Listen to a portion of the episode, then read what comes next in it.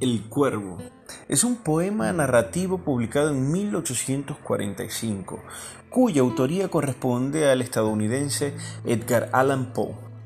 Es un poema romántico por sus elementos de nostalgia, de amor y de muerte. Una de las características de este poema en su lenguaje original es su musicalidad, en la que el nombre de Leonor, la amada difunta y recordada, rima con la frase Nevermore, nunca más, ampliamente repetida en el poema. Una de las versiones que particularmente me agrada está en la voz de Christopher Lee, el recordado actor que encarnó Drácula en varias películas. El lenguaje utilizado por Edgar Allan Poe es un lenguaje estilizado, con elementos simbólicos que denotan un elevado grado de erudición del narrador y protagonista, un joven cuyo nombre desconocemos.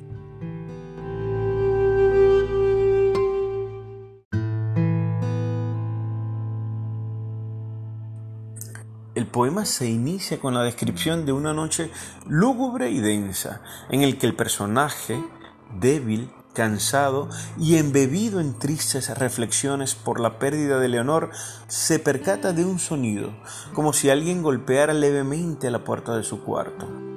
Ya luego, cuando decide abrir la puerta, solamente encuentra oscuridad. Poe juega con las imágenes, el silencio, el susurro y el eco al nombrar Leonor. Como siguiera el sonido, el narrador abre nuevamente la puerta y entra volando un solemne y majestuoso cuervo, sin asomos de reverencia, con actitud señorial, que se posa sobre el busto de Palas. Atenea, diosa de la sabiduría en la mitología griega, como si el cuervo significara que está por encima de toda cordura, de todo saber o de toda justicia. Entonces el protagonista le pregunta por su nombre y el, ave desgarbada le responde, nunca más. Y ante todas las preguntas consigue la misma respuesta. El influjo de aquel ave afecta al personaje al punto de de que se sienta en un sillón para seguir bajo el dominio del cuervo, como si la locura, la nostalgia, la depresión le hicieran perder todo raciocinio. Llega al extremo de preguntarle al cuervo si habrá de encontrarse en el remoto Edén con Leonor, a lo que el cuervo responde, nunca más.